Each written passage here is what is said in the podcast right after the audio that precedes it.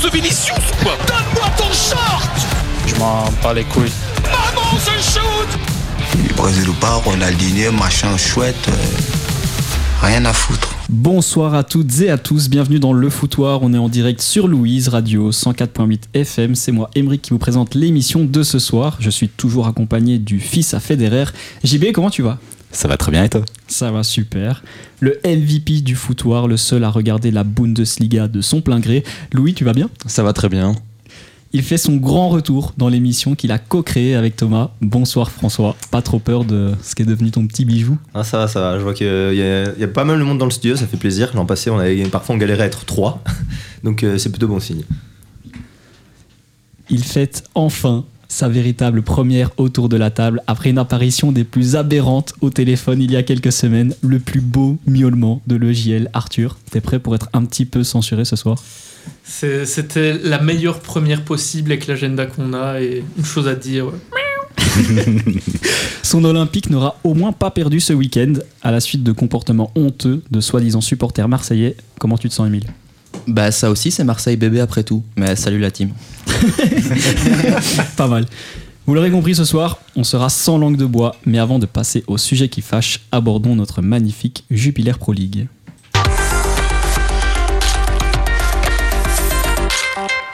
Ce week-end, les zèbres se déplaçaient à Eupen et après un premier but refusé, une sortie sur blessure de Damien Marc, des occasions franches, les Carolos ont été assommés juste avant la mi-temps. Au retour du vestiaire, Eupen fixait le score à 2-0, une défaite une semaine après avoir battu l'Antwerp, un yo-yo au niveau des résultats, un malheureux classique au Mambourg. Euh, ben, c'est Charleroi, tout simplement. je pense Charleroi bébé. Depuis euh, quelques saisons, ouais, Charleroi bébé. Et tant qu'il n'y aura pas de recrutement cohérent, ben, gagner contre un gros et puis perdre contre les tréfonds du championnat, ce sera des classiques. Bah c'est clairement en première mi-temps qu'ils perdent le match. Ils ont euh, je ne sais combien d'occasions d'ouvrir la marque et comme ça se passe sans mauvais jeu de mots bien sûr. Sauf que bah, quand tu vois euh, quand tu marques pas tes occasions et que tu prends ta première, bah c'est terminé quoi. Mais quand Charleroi aura un, un, attaquant pardon digne de ce nom quoi. C'est vrai que devant, il y a, Badji qui, je pense, a toujours pas marqué cette saison. Dabag, il est blessé. Et, euh, et il y a Stulic, mais c'est quand même pas un mec à stats spécialement. Euh, mais voilà, donc le problème de Charleroi, c'est, comme on l'a dit, en fait, ils sont très moyens, ils sont pas efficaces dans les deux rectangles. Défensivement, c'était très mauvais encore ce week-end. On l'a vu notamment euh, sur le deuxième but de peine. Je crois que c'est Mazo qui a dit euh, on a défendu comme des enfants, et c'est vrai. Il y a un gars qui attire 5 gars sur la même ligne que lui. Ils sont deux gars libres dans le rectangle, deux ou trois, vraiment, c'était euh, affreusement défendu, mal défendu. Et comme euh, l'a dit Emile, euh, devant, bah, ils ont raté trop d'occasions. Donc voilà, Charleroi est à sa place ma- malheureusement euh, actuellement. Vous les voyez où d'ici la fin de saison? Euh, jouer pour la relégation. En barrage. S'ils rentrent dans le top 10, c'est un miracle. Miracle? Bah, je dirais peut-être pas miracle, mais dans tous les cas, ils- en tout cas, ils seront bien loin des playoffs 1, ça c'est certain. Je pense même pas que c'était l'objectif de toute façon. Non, Je pense pas. Et bon, alors euh, est-ce qu'ils se battront pour le maintien? À voir. Mais après, il faut pas oublier que cette année, on a quand même un format un peu spécial euh, pour le maintien, donc c'est pas Ouais. impossible a priori que Charleroi se batte pour ça.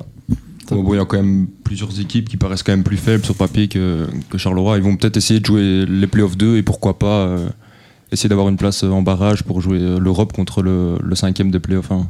Alors, on sait que l'Europe, c'était un gros objectif de Charleroi les précédentes saisons, mais malheureusement, voilà. On connaît la suite.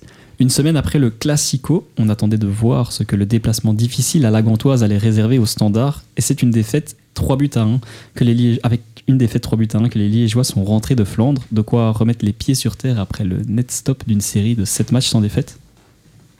Je dirais pas les pieds sur terre. Enfin, si chaque supporter du standard un peu réaliste euh, a vu les matchs et euh, bah c'est pas surprenant. On regarde quand même, ok, on nous a saucé pour Bruges Anderlecht. Quand on regarde un peu le scénario des deux matchs, on gagne grâce à ce Clessin. On va, on va dans le fond de jeu, c'était moyen. On va être honnête. Donc ici, euh, on a joué contre plus fort que nous.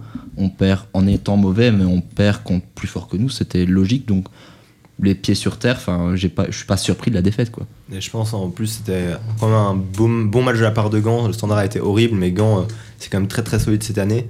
Euh, Dans le milieu, euh, je trouvais que De Sart, Kums, euh, ils ont marché, marché euh, sur l'entrejeu standard. Sur les côtés, en fait, euh, on a vu aussi que par exemple Genepo, c'était pas un piston gauche tenable pour les gros matchs pour toute la saison.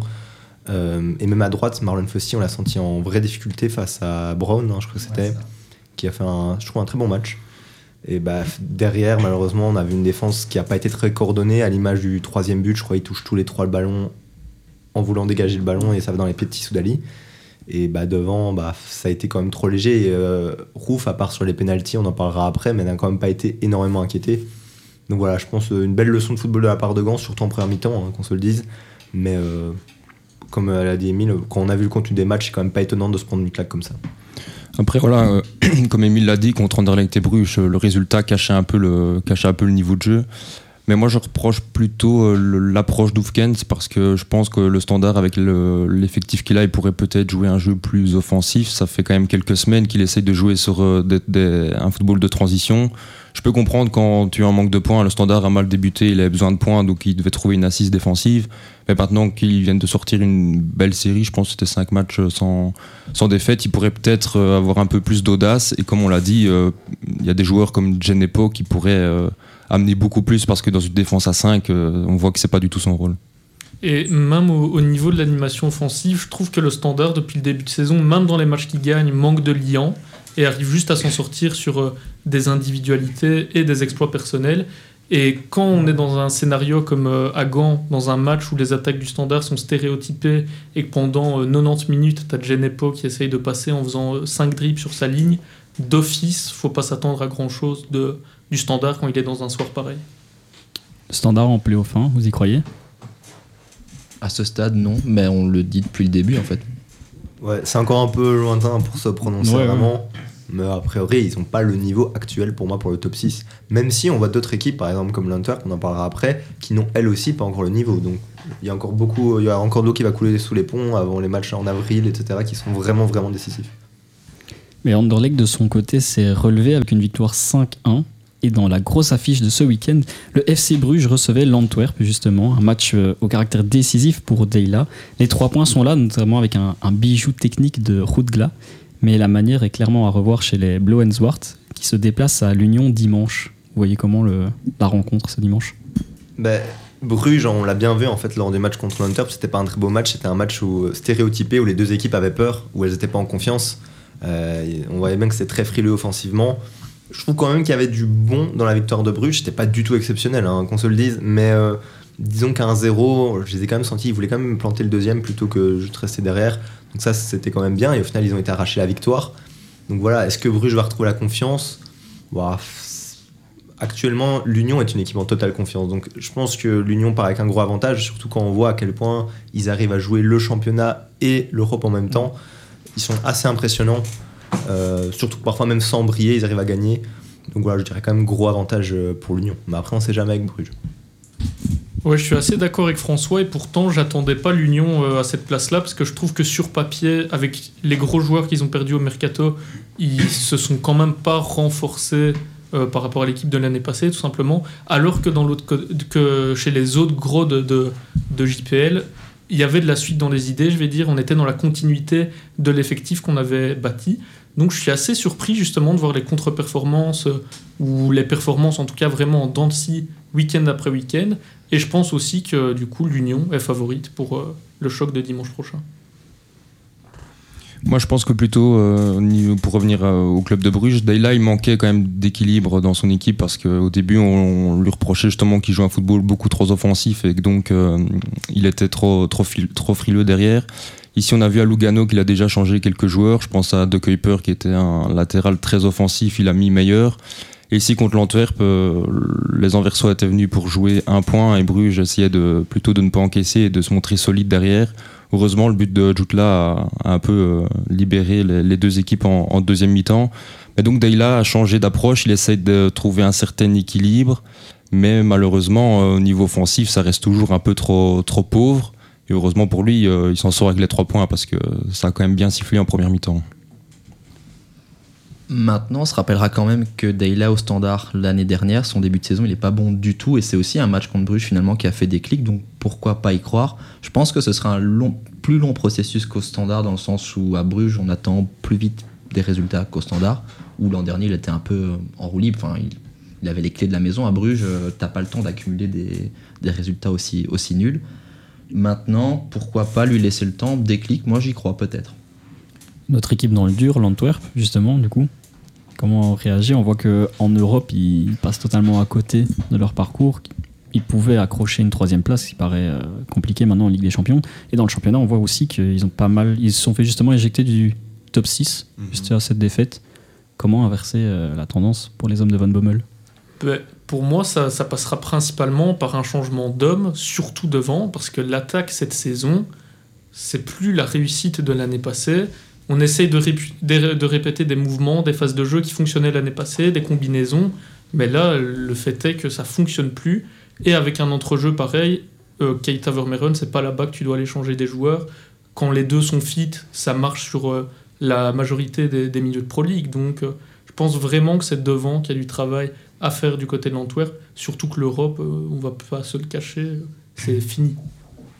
Bah après Van Bommel, je pense que pour comparer par rapport à, à Dayla, il va avoir plus de crédit par rapport à ce qu'il a fait l'année passée. Il a quand même réalisé un doublé historique. Donc je pense qu'on va lui laisser plus le temps que Dayla où voilà, Bruges sort d'une saison un peu, un peu médiocre et donc euh, il, doit vite, euh, il doit vite élever le niveau de jeu.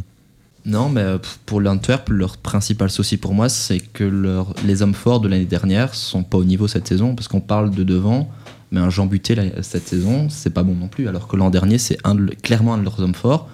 On voit les boulettes que fait Jean Buté, euh, notamment en Ligue des Champions, c'est aussi un problème. euh, Il y a Van Bommel, mais il y a pas mal d'individualités qui sont loin de leur niveau de l'Antwerp Prime, je dirais, de la saison dernière. Ok, mais merci pour ces belles analyses de notre beau championnat. Et ne tergiversons pas plus. Ce samedi avait lieu le 255e Classico de l'histoire. Le Barça était la seule équipe invaincue en Liga après 10 journées et avait gagné toutes ses rencontres à domicile cette saison. Aucun point n'avait été laissé à l'adversaire.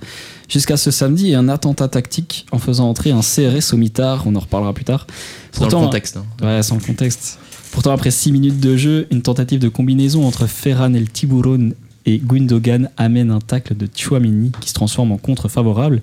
Alaba tentait de tacler pour dégager le ballon mais était trop mou. Gundogan se saisissait du ballon et finissait plat du pied. El Clasico était lancé. Au quart d'heure de jeu, Valverde relance plein axe depuis son poteau de corner. Gavi au contact avec Kroos subtilisait le ballon et Fermin venait toucher le montant. Une première période totalement dominée par les Blaugrana. Une seule occasion, ou deux, côté merengue, la frappe de Carvajal et la frappe de lo- lointaine de Rudiger, mais aucune véritable situation dangereuse. Et on soulignera aussi un penalty pas sifflé sur Araujo, ceinturé par Chouameni. Mais voilà, c'est Et pas- sur Kamavinga. Oui, mais ça, je, je l'ai souligné, t'inquiète pas, vraiment. ouais. Vous avez Mais- perdu, hein, sinon pas la peine. Ah, mais après, euh, à 2-0, c'est un autre match. À 2-0, euh, voilà, je pense que le Barça euh, en met deux autres en plus. Ça finit à 4 ou Dans le vrai classico, on a vu des retournements de situation, tu sais, donc euh, pourquoi pas ici quoi. Ah oui, Bah, oh, ça, Classico belge, voyons. Oui, oui, bien sûr. Au retour des vestiaires, donc euh, poteau d'Inigo Martinez, enchaîné d'une grosse parade de Kepa sur une reprise d'Araujo. Le Barça semblait maîtriser et contrôler la rencontre, mais un peu plus de 20 minutes du terme, une frappe venue d'ailleurs de Bellingham qu'on n'a pas vu du match et Ter Stegen, voilà, peut se retourner euh, rechercher le ballon. Après ça, c'était le néant. Xavi réagit entre guillemets. Il sort euh, Fermin pour Rimka, Ferran pour euh, Lewandowski. Les Joao sortent pour Lamine Yamal positionné à gauche et Rafinha, des changements quelque peu douteux et une nouvelle fois tactiquement euh, limités de Xavi.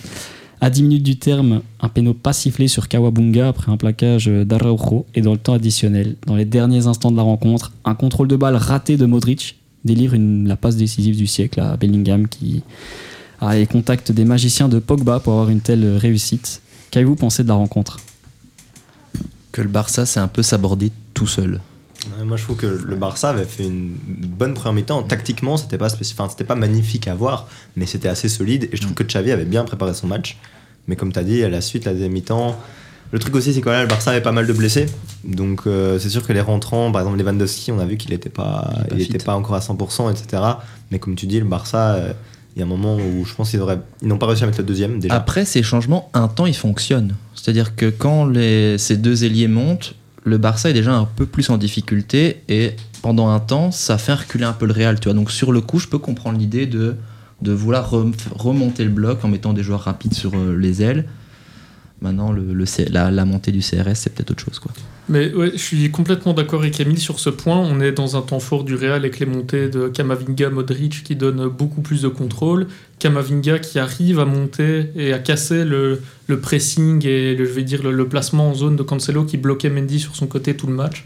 Et donc contrer le Real qui jouait très haut avec deux flèches comme euh, Yamal et Rafinha, même s'il n'était pas fit non plus, puisqu'il revient de blessure, c'était pas bête dans l'idée. Après, dans les faits, on a vu que ça n'a pas donné ce que ça aurait pu donner. Mais pour revenir sur le début de match, je pense que encore une fois, dans un classico, le plan de jeu de Xavi est supérieur à celui d'Ancelotti en première mi-temps, parce que le plan de jeu du côté du Real, je sais même pas si on Il n'y avait avait pas un- de plan de jeu. Ouais, voilà. Il n'y en a pas un depuis Alors le début que- de la saison. Ouais, non, mais non, ça joue euh, à la chance et en espérant que Bellingham marque à la 94e.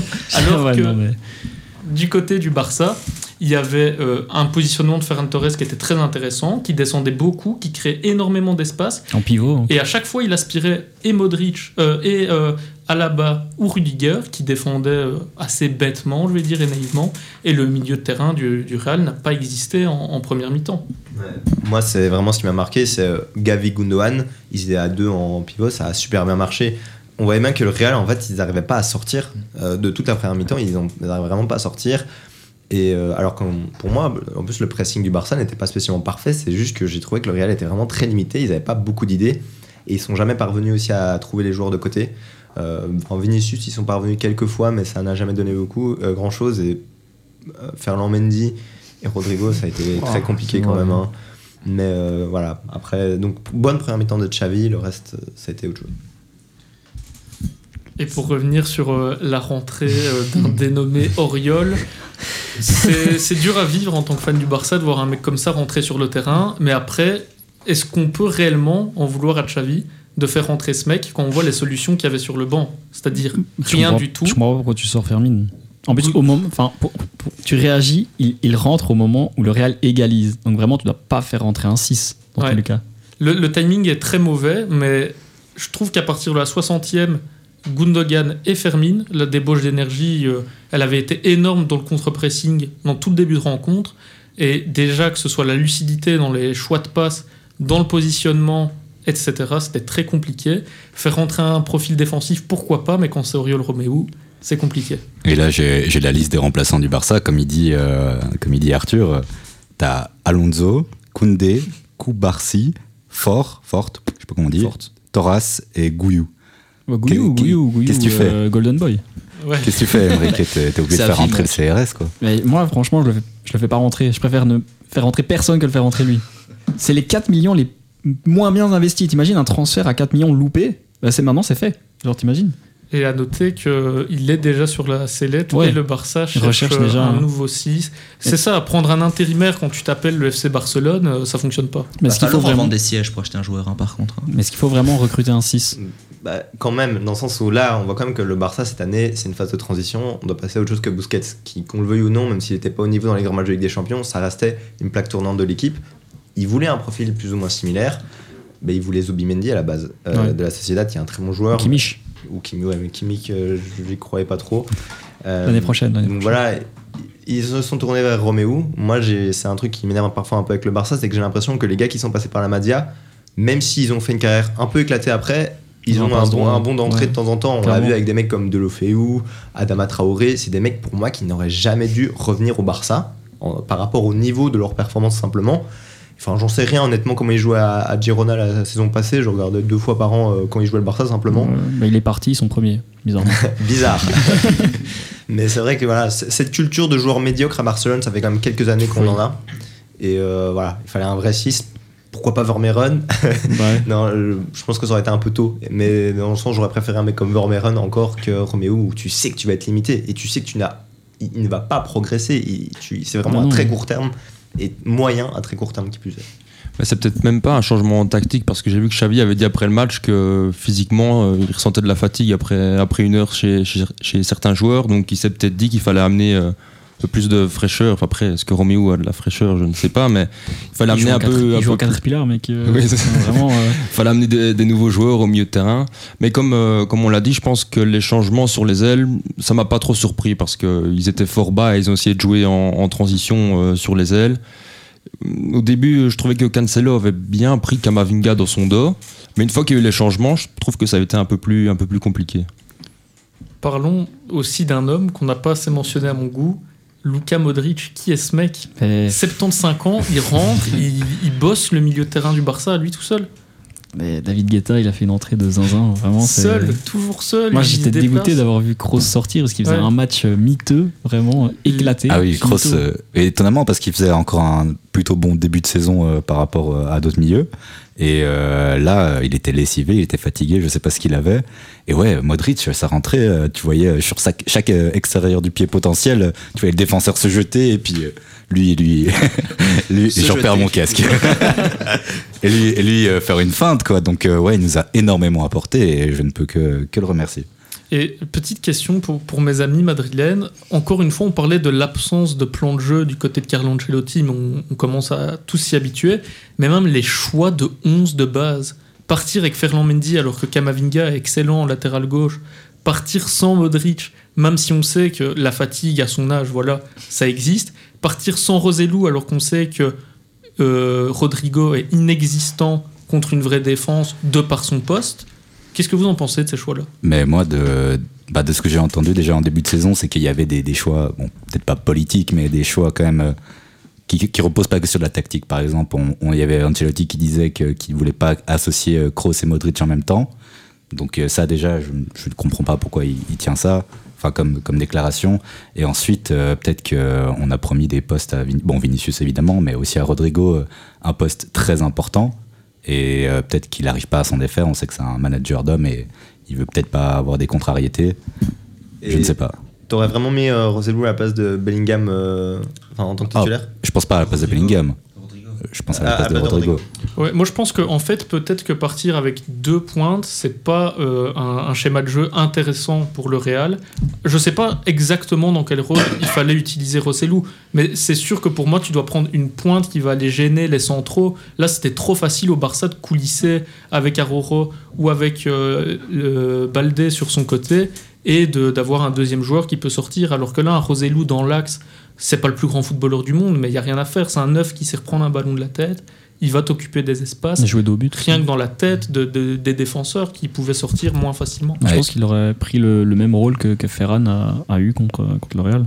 Ah oui, mais moi, je c'est c'est pas ce que j'espérais. Donc, je l'ai déjà dit plusieurs fois dans les émissions, mais j'en viens des fois à espérer faire jouer Roselou. Et ça m'embête vraiment parce qu'il y a eu des opportunités peut-être sur le marché euh, de prendre quelqu'un d'autre, euh, peut-être un petit Kane ou quelque Un mec chose qui comme marque ça. depuis depuis son- sa partie ouais, de voilà. Mais, euh, mais ouais, donc j'en viens à espérer Roselou. Et puis oui, euh, Rodrigo, c'est pas son poste. Euh, Vinicius, euh, je sais pas. fait un mauvais est- match. Il fait un mauvais match. Et puis même, euh, il est, il est- moi je le préférais à gauche quand il y avait Benzema qui jouait avec lui et que on le balançait devant et tout allait bien, quoi. Le problème avec euh, ce système-là, c'est que les deux attaquants ont le même profil. Et moi, j'aime bien quand il y a un point d'appui et quelqu'un qui peut tourner autour. Et puis, comme on l'a dit, Vinicius et Rodrigo, même euh, leur instinct fait qu'ils s'écartent quand même euh, souvent pour aller provoquer et rentrer vers le but. Et alors, c'est plutôt Bellingham qui, monte, qui monte d'un cran, mais il n'y a pas vraiment de point d'appui. Et c'est vrai que Rossellou, bah, c'est pas le meilleur neuf d'Europe, mais moi je le préfère comme titulaire à la place de Rodrigo, quitte à mettre euh, Rossellou et, et Vinicius à deux, à deux devant. Et pour rebondir sur ça, du placement que, que Louis évoquait, est-ce que grâce à ce placement-là, le long de la ligne et Bellingham qui vient de la deuxième zone pour jouer un ballon qui traîne dans le rectangle, est-ce qu'on a vu une seule action placée du Real sur le match? Zéro. Ouais. C'est ça qui est fou. Le Barça encaisse en ayant pris zéro action sur son match. Je, je sais, c'est un, Bah, petit, un petit vol, mais je, je vais m'en contenter. euh. Bah oui, ils ont encaissé parce que, bah, je sais pas si c'était la suite ou pas, mais en deuxième mi-temps, ils ont, ils ont beaucoup trop reculé. Et à l'image Ouais. du premier but de Bellingham, euh, ça sort trop lentement ouais, sur lui, c'est beaucoup dessus. trop bas. Il y a 15 000 tireurs de loin euh, au Real. Aucun ne, ne sort. Je mettre le pied ou, je sais pas, même une fesse ou un bras. Non, pas le bras, mais. euh, Bah, et même sur le, sur le deuxième, on a dit que Modric a apporté beaucoup de volume de jeu. Il vient de la deuxième ligne et il fait un appel dans le dos de Gavi qui l'oublie un petit peu. Donc euh, voilà, après c'est un peu un, coup de chance, mais c'est quand même euh, un gars qui a apporté beaucoup de volume de jeu. Ce que je trouve intéressant dans le, le schéma de jeu du Real, c'est que les quatre milieux de terrain, ils permutent énormément. C'est très difficile de les, de, de- de les contrer ou de faire un, un marquage individuel parce que les quatre ont un- quand même un gros volume de jeu, ils bougent beaucoup, beaucoup sur le terrain. Et je trouve que finalement c'est Kroos qui a le moins de, de volume de jeu dans, dans ce milieu de terrain et c'est peut-être pour ça que le Barça l'a mieux, l'a mieux géré. Non, pour répondre à la question, Chouameni est out 6 à 8 semaines, je pense. Comment il va jouer maintenant? Vraie question, est-ce qu'il va du coup euh, un peu euh, en oublier 4. son mantra et Passer en euh, 4-3-3 et faire euh, mettre Rossellou titulaire. Est-ce qu'il va oser Je pense qu'il va mettre Kamavinga, il va mettre Kamavinga au poste euh, de numéro 6. Dans le milieu de terrain, ils ont quand même beaucoup de, beaucoup de solutions. Et pour revenir à ce qu'Arthur disait, euh, au niveau, je pense qu'il fait une certaine tournante avec euh, la Coupe d'Europe. Ils ont beaucoup de milieu de terrain à disposition. Et j'ai l'impression qu'il tourne un peu parce que je ne sais même pas s'il a aligné deux ou trois fois les quatre mêmes euh, de suite. Ça commence à, sta- à se stabiliser, j'ai l'impression. C'est bah, Bellingham et Bellingham et Valverde, ils sont très souvent là. Et j'ai l'impression qu'après ça tourne un peu. Il y a quand même eu euh, six animations différentes au milieu de terrain au Real cette saison, ce qui fait quand même beaucoup. Et ce qui témoigne aussi, je pense, qu'il n'y a peut-être pas une erreur de casting, mais je pense qu'on s'attendait à un rendement différent de la part d'un d'un mec comme Chouameni ou comme Kamavinga, qui au final est meilleur en, en latéral qu'en milieu. Ça, ça veut tout dire. Non, Kamavinga aussi, c'est un peu triste pour lui, mais il est à chaque fois meilleur quand il monte. C'est un fait. Oui. Peu importe que tu le mettes suis- en milieu de terrain ou à gauche, même s'il déteste, son impact, son physique, sa percussion font merveille quand il remonte. Mais quand il est titulaire, faut quand même avouer que de manière générale, il a plus de mal. Quoi. 100% d'accord. ouais. et Fran Garcia était blessé? Euh, je peux checker, mais. Bonne question. Parce que pour mettre Ferland Mendy, mais oui, non, c'est c'est vrai que je me suis même pas posé la Aucun question. des deux ne satisfait de toute manière. Que ce soit. Ga- Garcia est sur le banc. Voilà, Ouais, ouais, il me semblait bien, c'est un choix que tactique. je me disais. Et quand on voit de toute manière l'apport de Kamavinga, c'est le seul des trois, même si c'est pas un latéral de formation, qui a cet apport dans le milieu de coulisser et de jouer différemment. C'est c'est pas rare de voir euh, Kamavinga faire une remontée de balle et puis de repiquer dans l'axe pour après distribuer. Non, son souci, c'est défensivement. quoi. Quand tu vois euh, l'action sur Cancelo où il part euh, en bas du stade pour euh, poursuivre son tacle, c'est un problème aussi. quoi. Si tu le mets titulaire. quoi. Et justement, pour rebondir sur cette animation de Cancelo, il fait un top top match. Mais est-ce que c'est le bon choix de le faire jouer en ailier et de pas vraiment exploiter un vrai 3-5-2 avec deux pistons du côté du Barça? Moi, le problème avec Cancelo, c'est un mec que j'adore, mais il sait pas défendre. Et ça, ça depuis qu'il est à Valence, Ouais. euh, Emmerich pourra le dire, il a jamais su défendre ce mec. Et là, tu l'aurais mis sur un côté face aux flèches du Real. Je pense quand même, je suis pas certain qu'il l'aurait fait. Surtout depuis le début de saison, Cancelo, il fait du bon, il fait du bon travail offensivement, mais défensivement, ça va pas toujours parfait. Donc voilà, moi je comprends le choix de Xavi. Personnellement, quand j'ai vu la- le 11 de Xavi, je trouvais que c'était le choix qu'il fallait faire, mais je peux comprendre l'interrogation que ça quoi. Après, au, au niveau du marquage individuel de Vinicius par Aruro, je suis totalement pour. Je voulais pas que Cancelo joue le 1 contre 1 Ouais, avec non, Vinicius parce que dangereux. on sait bien comment ça se serait terminé. Mais je trouve vite. que dans les remontées de ballon, les contre-attaques, il n'y avait pas cette complicité, je vais dire, cette euh, similarité dans les, les apports de Baldé et de Cancelo. Je m'attendais à avoir un Baldé aussi offensif à quelque chose près qu'un Cancelo, même si c'était euh, un risque de se dévoiler un peu derrière. Bah, je pense à ce qui me manquait pour créer le déséquilibre et, et faire le break. Mais euh, voilà, le résultat, c'est deuxième classico euh, perdu à domicile par le Barça, une défaite où les, les absences et le manque d'efficacité sont pointés comme euh, excuses, mais à l'image du Real qui eux aussi ont des blessés et un effectif restreint, est-ce que ces excuses n'ont-elles pas bon dos? Eh bien, oui et non, parce que quand on voit les, les absents qu'il y a au Barça, est-ce que c'est pas le, le moteur de ton équipe, Frankie de Jong? Est-ce que c'est pas lui finalement, le 6 qui va remplacer Ouais, bah, c'est ça. Moi, je me disais, est-ce qu'il y a vraiment besoin d'acheter un 6 Parce que voilà, Frenkie peut prendre cette place et Gavi est en train de s'imposer aussi à ce même poste. C'est Donc, euh, exactement ce que j'allais dire. Le Barça n'a pas d'argent, c'est un fait. Aller chercher un mec qui coûte 4 patates chez le 18ème de Liga, ça servira à rien. Ils sont Reul. rantois. Hein. Pour ça, tu fais monter un mec de 14 ans de la Masia, t'as plus de chances qu'il perce. Mais ce côté chien fou de Gavi, bon presseur, etc. Alors que de l'autre côté, ben, t'as l'apport de De Jong qui est dans un fauteuil pour la relance, etc. Et qui se positionne bien défensivement. Je pense qu'en fait, le, le double pivot que tu cherches, tu peux déjà l'avoir dans ton effectif.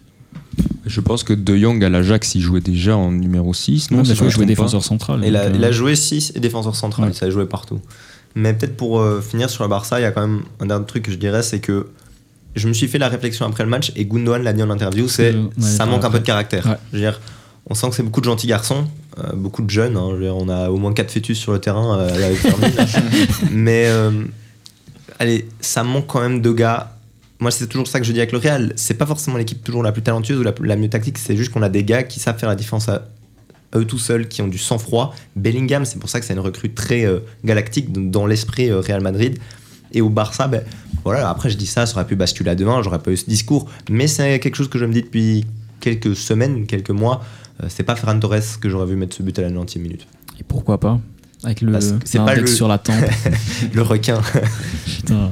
Et, et dans ces différences de profil de caractère que- qu'on qu'on souligne très justement, je pense pas que c'est ne- nécessairement la jeunesse qui te porte préjudice parce que des gosses de la Masia comme euh, Gavi, comme Fermine qui, qui ont du sang bleu-granat dans les veines, d'office ils vont avoir ces- cet esprit de révolte. Mais moi, celui qui me, enfin, ceux qui me déçoivent le plus dans leur réaction, c'est le banc. Oui. Jamais tu vois Xavi s'énerver sur sa ligne, pousser une gueulante. Est-ce que quand on voit la deuxième mi-temps scandaleuse des joueurs du Barça au retour du vestiaire, amorphes dans le pressing, long à la relance quand ils sont balle au pied, est-ce que c'est pas au coach de d'un moment euh, hausser le ton? Bah oui, justement. euh, bah, du coup, tu as souligné Gundogan, qui disait euh, Je reviens du vestiaire et forcément les gens sont déçus, mais après un match si important et un résultat négatif, j'aimerais voir plus de colère et de déception. Cela fait partie du problème. Il doit y avoir plus d'émotion quand tu perds et que tu sais que tu peux mieux jouer, mieux faire les choses, mais que tu ne réagis pas. Ça, ça se voit sur le terrain. On doit progresser énormément sur le côté. Donc un sacré problème mental souligné d'un mec qui vient d'investir de, de vrais gagnants à City. Comment ça. changer l'aspect mental? C'est ça que j'allais dire. En fait, je pense pas que le problème ce soit la jeunesse, c'est quand même que des gars expérimentés qui ont, qui, qui juste ont déjà gagné et euh, qui travaillent à fond, bah voilà, comme il a dit, en fait, il vient de City où on a travaillé pendant des années pour gagner avec des champions, ils se sont pris euh, à chaque fois des roustes en Europe, etc. Je pense que ça forge quand même un mental. Et le Barça, il faut aussi accepter que l'équipe est très jeune et qu'en fait, ça viendra avec le temps. Mais actuellement, c'est quand même quelque chose qui manque encore un peu à l'équipe. C'est pour ça d'ailleurs que je trouve en Europe ces dernières, ces dernières années, ça a été très mauvais. Voilà, il manquait parfois peut-être ce petit supplément d'âme qu'on a au Real Madrid. Après, on n'est on pas dans le vestiaire, on sait jamais, on connaît pas les gars, mais c'est en tout cas ce qui transparaît quand on voit l'équipe. Ouais, je me demande ce qui se passe dans le vestiaire du Real à la mi-temps. hein, pour, Qu'est-ce que tu sous-entends hmm, moi, rien.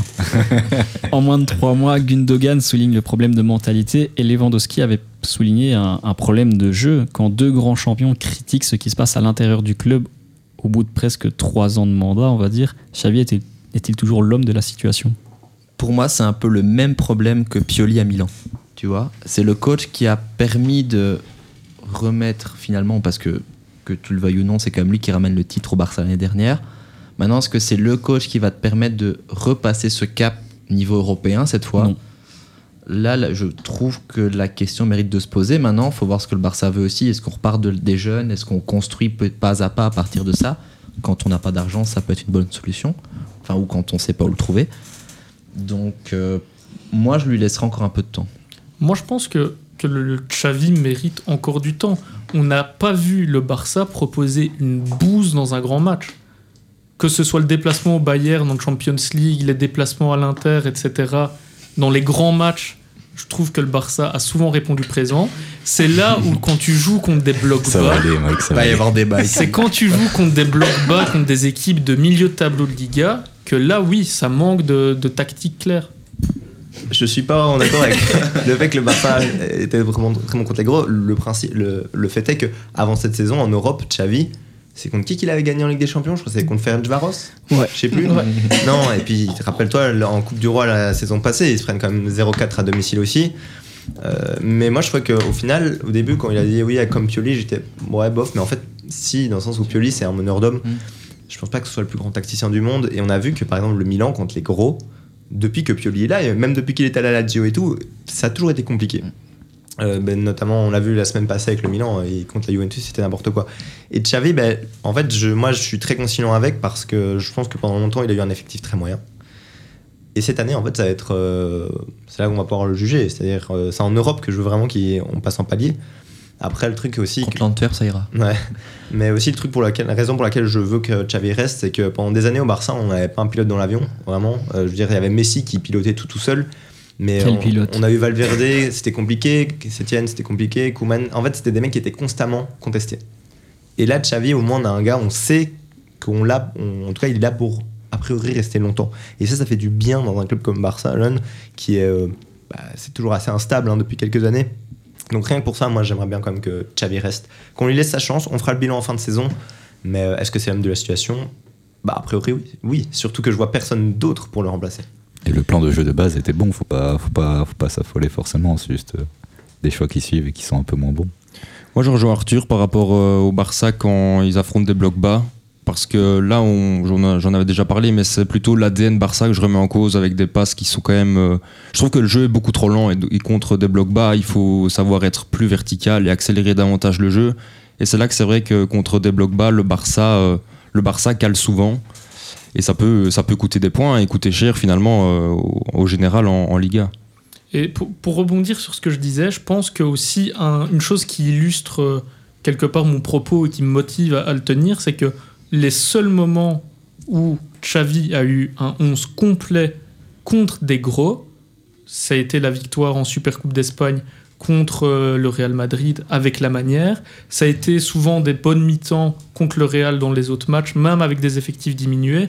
Là, encore une fois, quand on voit la première mi-temps, c'est grâce à Xavi ça se passe peut-être aussi bien dans le contre-pressing, dans l'animation du rôle de certains joueurs et comme euh, au, déplacement au Bayern Munich, encore pour revenir. Je pense que si le, le côté, je vais dire, euh, chance du football, de, à un moment, ben voilà, tu dois mettre tes occasions, tu mets. Si le Barça avait passé ce step mental et peut-être cette maturité qui lui manque dans le jeu, Xavi ne serait pas autant critiqué. Et à noter aussi qu'en Espagne, il n'est pas tant critiqué que ce qu'il l'est sur la scène francophone. La vie n'est pas Twitter, c'est toujours bien de le rappeler. Ouais, c'est vrai. X euh, peut dire un peu. euh, Ouais, vas-y, Brian. Brian. Xavi est- Bon tacticien ou pas Mais pour moi, Xavi est. Bon, après, euh, on parle d'un coach à un autre, hein, donc. euh, Voilà, justement. Voilà, mais effectivement, Xavi, euh, voilà, n'a peut-être pas toujours le, la vision qu'il devrait avoir. hein. Il n'est pas de vin, il est plutôt de bière d'ailleurs, si vous voulez savoir ses préférences niveau alcool. Mais voilà, non, Xavi doit, doit un peu retravailler euh, sa, sa- sa manière de, de- de voir euh, la tactique finalement, et il doit peut-être aller prendre euh, des cours. voilà, je lui propose 35 euros de l'heure et euh, j'offre le café. Si Xavi, enfin si l'équipe de Xavi sort en huitième de finale de Ligue des Champions, tu le gardes ou tu le vires, Brian? Pour moi, si Xavi sort en huitième de, de Ligue des Champions, on le, on le vire et on, on fait un switch avec Ancelotti pour euh, un peu voir comment ça se passe. Mais en vrai, de- le Barça sort en huitième de finale de Ligue des Champions. Est-ce que ça entache grandement la saison de Xavi? Bah, ça dépend contre Oui, qui. Si, voilà. si tu perds contre Manchester City en ayant, enfin, après un match avec beaucoup de punch, je m'en fous. Je préfère perdre. Enfin, non, c'est pas que je préfère, mais en termes de bilan, je serais plus conciliant s'il perd contre City en huitième que s'il venait à perdre contre Newcastle en demi-finale. J'invente un truc. Donc voilà, ça, ça, ça va dépendre du contexte. Vraiment, en tout cas, actuellement en Europe, Xavi c'était très moyen. Et c'est vrai que c'est vraiment là-dessus qu'on va le juger. pour moi. Oui, pour rebondir sur ce que François dit, euh, ça dépend contre qui et comment tu joues, surtout si tu sors. Après, euh, je pense qu'il faut être réaliste aussi côté Barça. Est-ce que l'objectif cette année, c'est de gagner la Champions League? On va pas se leurrer. Non. Un demi, ce serait un parcours logique au vu de l'effectif que Xavi a à disposition. Moi, c'est surtout au niveau des, des blessés de l'effectif disponible que, que je le jugerai. Mais c'est sûr que s'il a un effectif euh, complet et qui va pas jusqu'en demi, ça va euh, devoir se poser les bonnes questions du côté de la direction. Bah, Pour terminer sur le Barça, je vous laisse sur une stat. Giron a marqué plus de buts. Le Voilà. vrai club de Catalogne. De l'autre côté de la Manche, Old Trafford accueillait le 191e derby mancunien. Manu avait perdu les quatre précédentes confrontations. Il n'y a pas eu de match nul lors des 21, pré- enfin, lors des 21 précédents matchs entre City et United et il n'y en aura toujours pas. Une nette victoire et sans, sans bavure 0-3 des hommes de Guardiola. Aucun débat dans cette rencontre entièrement dominée par les Sky Blues. Qu'avez-vous pensé du match? Une boucherie? Ouais. Boucherie carrément. Bah, t'as vu Manu du match? Une masterclass, Ouais. moi je dirais. Enfin, Manu est vraiment, euh, vraiment Et il est la- Mais dégueulasse. après, quand tu vois la défense centrale qui est lancée Maguire Evans en contre City, 2023. mais c'est. euh, Waouh. Il y a 15 ans, c'était euh, c'était déjà pas imaginable, mais là. Mais... 400 millions dépensés depuis l'arrivée d'Eric Ten Hag pour aligner cette défense centrale. hein. Peux- j'aimerais- bien quand même le préciser. Et même cet effectif, hein, je le trouve pas in- incroyable. Quoi.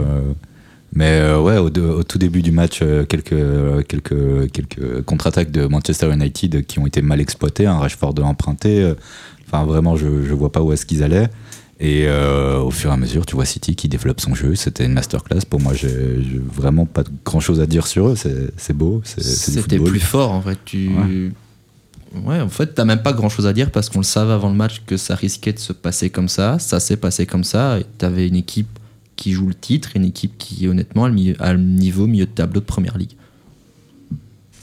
Oui, clairement. En plus, c'est pas des, des performances euh, inattendues de, de City. C'est du City classique qui va occuper l'attention des défenseurs sur un côté en combinant, puis qui va faire un changement d'aile. Et là, euh, tous les, les défenseurs de Manu se retournent et paniquent, tout simplement. C'est le troisième but, je crois. Enfin, c'est mais la défense, c'est un sketch. hein. Enfin, c'est euh, après, ok, il y a des absents. Tu, enfin, quand tu dois aligner une défense pareille, d'accord, mais euh, Mais même, je crois, le deuxième, hein, celui où Haaland met Oui. sa tête, il est tout seul au second poteau, mais il a 3 mètres autour de lui, quoi. Je veux dire, s'il y a un gars à tenir à City, c'est lui. Hein, Ouais.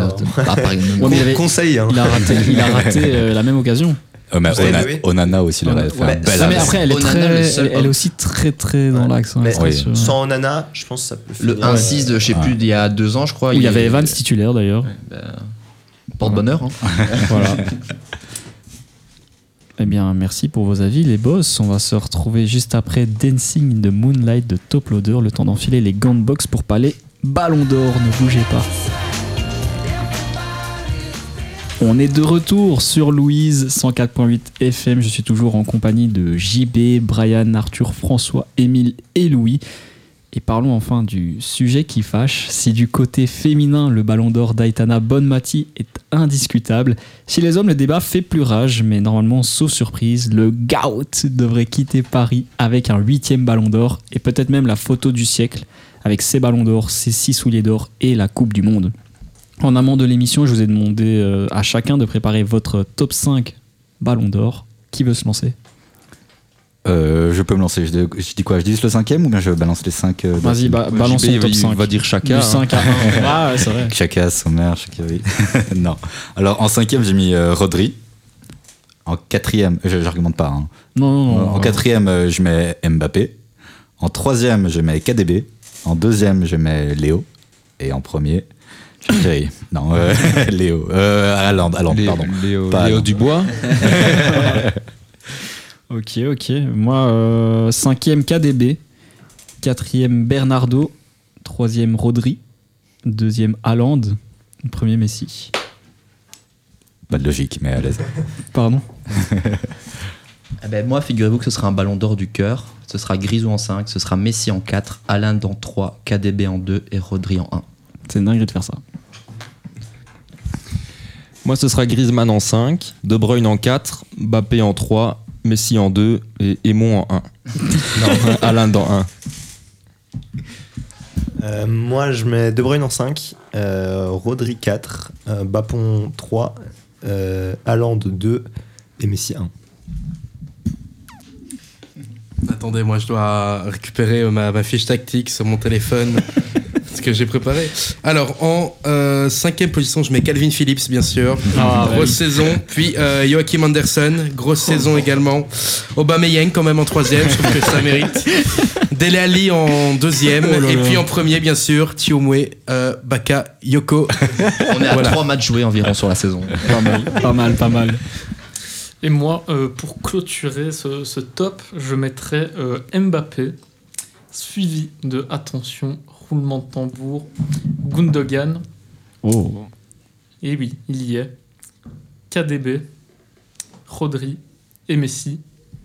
Non, quand même pas. Je mets Haaland à la place de Gundogan, parce qu'il faut pas déconner. Donc Haaland, il est combien?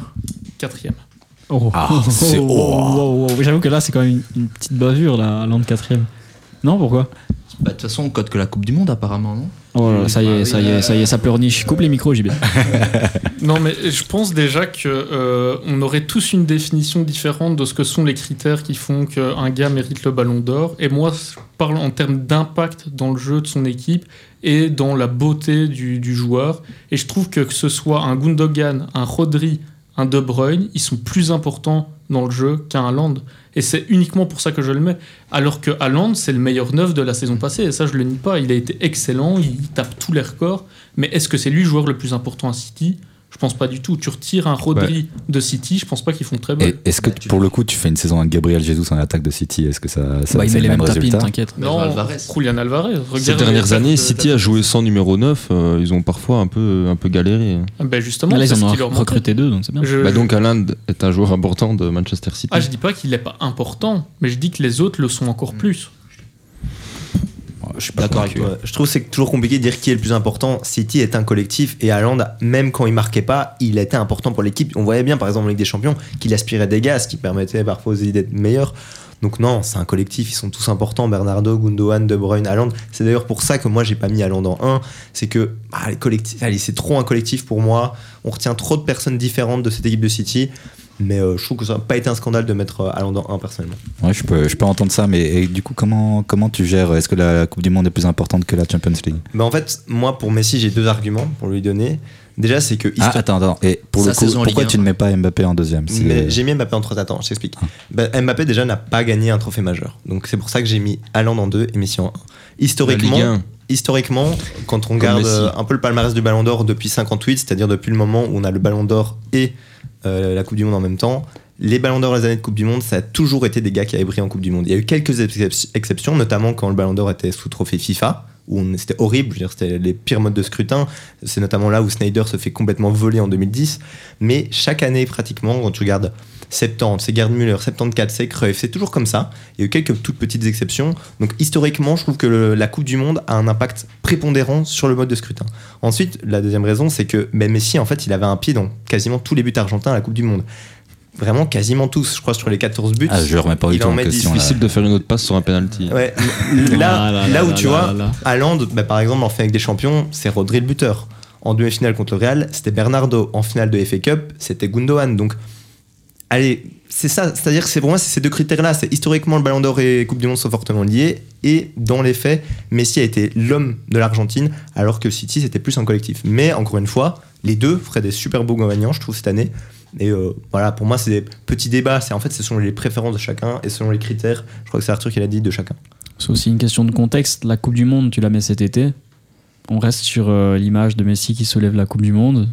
Et euh, il y a peut-être beaucoup moins débat. Avec une très belle cape. Magnifique. cap. Mais après, même en général, est-ce que l'image de la saison 2022-2023, c'est pas Messi qui lève la Coupe du Monde? Mais donc une Coupe du Monde vaut plus que marquer euh, 55 buts, gagner une Ligue des Champions, une Première Ligue, une FA Cup. Euh, Non. La Coupe Oui, oui, la- oui, donc. Mais la Coupe du Monde, va, je sais pas, tu t'imagines. Si on regarde la Coupe du Monde, comment ça se fait que Griezmann est, est 20e alors? Parce Ah, que si la 19, France gagne. 19, je crois. Ouais, bah, Non, c'est- mais c'est mieux, c'est mieux Si la France gagne la Coupe du Monde, euh, le trophée du meilleur joueur Il se joue entre Mbappé, Mbappé. ou, ou Griezmann. Mais Il au niveau du Mbappé. jeu, je trouve que Griezmann euh, le, le méritait, euh, le méritait après Mbappé. Faut se rendre compte que l'homme clé en équipe de France, c'est pas Mbappé, hein. c'est Griezmann. Hein.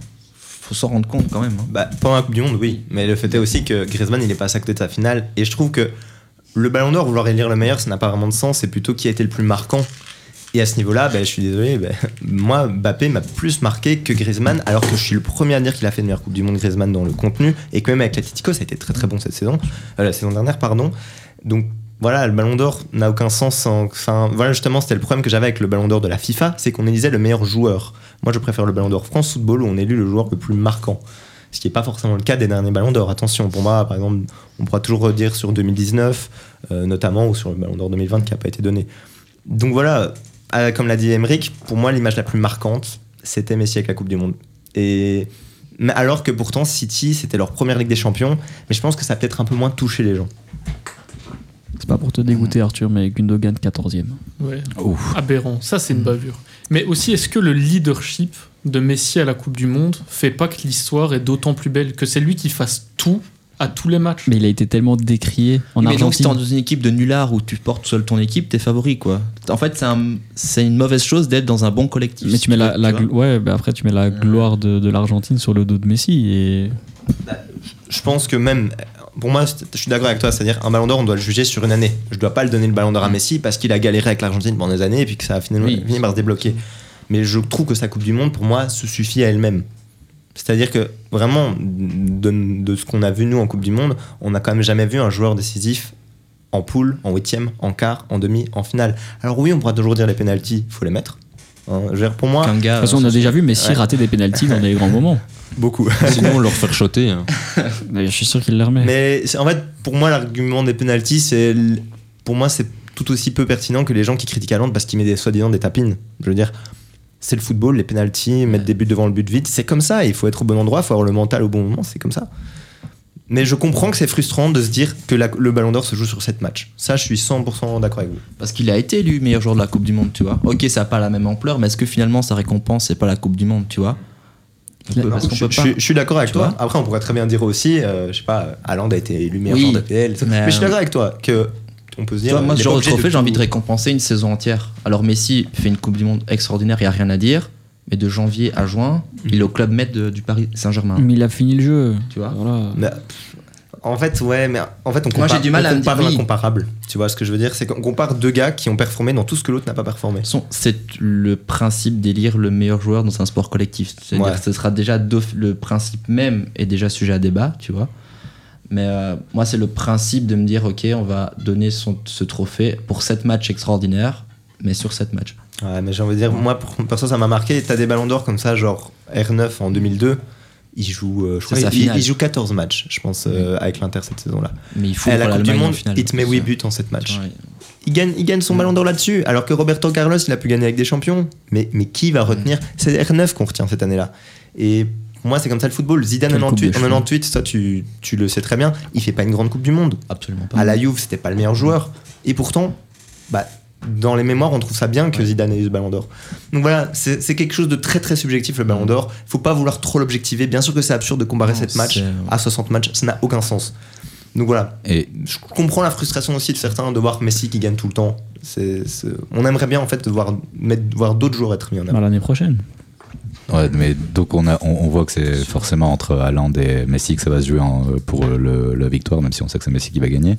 Et j'avais une question, vous, euh, parce que moi je l'ai mis troisième, mais qu'est-ce que vous faites de KDB, vous, de sa saison? 32 passes décisives quand même. J'ai Mais en fait, il paye sa Coupe du Monde alors. Si Ouais, on c'est ça. régit, il paye sa Coupe du Monde euh, catastrophique tant footballistiquement, mais sur le plan mental aussi. Je sais Mhm. pas si ça joue, mais euh, son comportement à la Coupe du Monde, il est loin d'être glorieux. Parce que quand on regarde, si on se fie aux stats, il est, je crois, meilleur donneur d'assists en Ligue des Champions, Mhm. en PL.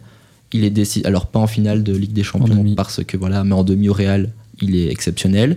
en finale de FA Cup contre Manu, il met deux assists. Donc si on se base sur les stats, C'est un monstre, mais euh, au niveau du caractère de Bruyne, c'est c'est le problème. Et puis même, on va aller chercher moins loin. Est-ce que le grand public, qui euh, donne aussi majoritairement son avis le ballon, pour le ballon d'or, ne le donne pas toujours à des attaquants, à un neuf ou un mec qui va te marquer des buts Jamais tu as eu des beaux milieux dans l'histoire qui ont été justement récompensés, ou en tout cas Mais- pas suffisamment.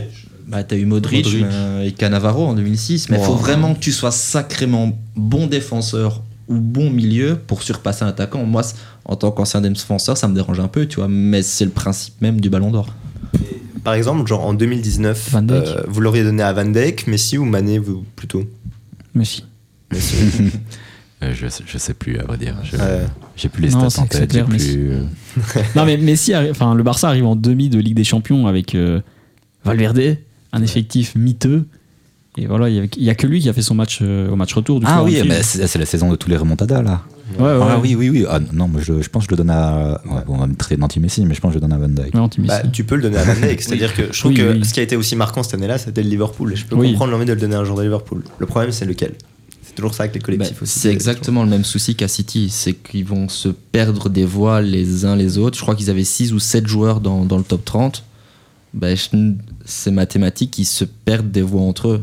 Alors que bah, Messi et l'Argentine, euh, voilà, enfin, Lotaro est dedans, hein, mais. euh, Bah, c'est peut-être la preuve quand même, malheureusement, il y a un titre qui a peut-être été plus individuel Mm. que l'autre. Donc forcément, comme tu dis, ça, ça penche quand même fort dans la balance. Mais c'est vrai que c'est- très injuste comme, euh, comme titre et je, je pense qu'il faudrait réviser un peu tout ça à l'avenir parce que ça commence un peu à me fatiguer. Plus je vieillis, moi j'ai envie de débattre. quoi. C'est parce que t'es aigri. Ça, c'est l'âge, papy. Non, mais tu, tu le changerais comment le format? Je n'ai aucune idée. Je sais pas, un, un truc par poste, un, un par ligne, par. euh, je sais pas. Ouais, il y a un peu ça avec le 11 de l'année finalement. Moi, perso, en fait, pour moi, il faut juste pas en faire des caisses avec le ballon d'or. Il faut accepter que c'est un trophée individuel, ça vaut quand même pas grand chose en tant que tel dans le football. Je veux dire, 13 000 euros. oui, mais non, Non, pardon, pardon. tu vois, je veux dire, ça n'a pas non plus une portée, euh, ça a aucune portée collective. Ouais. Donc, moi, voilà, le format encore, ça me dérange pas. Juste, faut, faut diminuer les Non, débats. suis- Si c'est Haaland qui l'a, si c'est Messi qui l'est, moi, je m'en fous. Je serais content pour les deux. je- D'autres sports le font. Est-ce qu'on sait combien de ATP joueurs de l'année à Djokovic? Non, parce qu'on s'en fout, euh, tu vois. On a... Euh, Djoko en a 7 pour l'information. Est-ce qu'en donc et Federer est à 4 mais cadeau. J'ai rien entendu. Mais euh, en rugby, Quatre. on vient de donner le trophée à Savea de la Nouvelle-Zélande alors que c'est l'Afrique du Sud qui est championne du monde, tu vois. Mais en fait, ils s'en foutent de ces sports-là. Je crois que Djokovic va avoir des trophées ATP de l'année, il en a même pas rien à cirer, encore pire. Et euh, c'est un peu tous les sports. Je pense qu'en foot, tu vois, sport plus populaire par excellence, comme tu dis, on en fait peut-être beaucoup, beaucoup, beaucoup trop avec ce ballon d'or. Bah, c'est le sport le plus individuel des Oui. sports collectifs. c'est- Oui, ça clairement, mais c'est- Non, je suis on d'accord. n'en fait pas beaucoup trop finalement, tu vois. Est-ce que, est-ce que Messi, en te gagné une Coupe du Monde et 8 ballons d'or Ah, moi, c'était ça, j'étais tellement content que Messi ait la Coupe du Monde, je t'aime. Il peut, il, il peut revendre tous ses ballons d'or lui, sur les c'est mails, je m'en 5 fous. achetés plus 3 offerts, quoi. Il s'en fout, quoi. C'est, euh, Brian, un court avis euh, juste euh, sur le ballon d'or Pour terminer. Mais moi, je pense que le Ballon d'Or, c'est un peu comme, euh, comme les, les Oscars ou les, Grammy Awards. Euh, En fait, c'est plutôt pour récompenser les gens qui sont fans de joueurs ou d'artistes, plutôt que récompenser les artistes. Enfin, encore les Oscars, c'est encore un peu différent, mais là, très clairement, bah, comme vous le dites, le Ballon d'Or, c'est, euh, ça, ça fait débat. Et je pense que le but, c'est surtout. Enfin, je veux dire, ça se joue surtout dans euh, la reconnaissance qu'ont besoin d'avoir les fans de joueurs, notamment Messi, qui, bah, voilà, qui, qui a le plus, beaucoup de fans, hein, au même titre que Ronaldo par exemple. Mais je pense que Messi en, en tant que tel, je pense que lui, il s'en fout un peu aussi. hein. Je pense qu'il est pas à courir après, euh, après, le, courir après un ballon, après le ballon d'or. Il est plus à un Donc euh, je pense que ça joue vraiment euh, au niveau des fans et c'est là que ça fait vraiment débat. Je pense que les joueurs entre eux, ils sont pas, sont pas trop dans la, la course à, à la, à, comment dire, au ballon d'or. Ils ont peut-être d'autres objectifs comme des vrais championnats à gagner, quoi. Eh ben, c'est une excellente conclusion pour cette émission. Merci à toutes et à tous de nous avoir suivis. Merci à vous, JB, Brian, François, Émile, Arthur et Louis d'avoir été présents avec moi ce soir. N'oubliez pas de nous suivre sur Instagram, arrobase le tir du bas foutoir tir du bas Louise. À suivre sur Louise le grand bordel. Et nous, on se retrouve lundi prochain, même heure, même endroit. Bonne soirée. C'est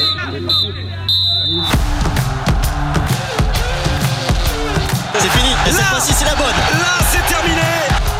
Merci à l'équipe, à jouer, à l'entraîneur. Sortez le pyjama et allez vous coucher tout de suite, messieurs dames.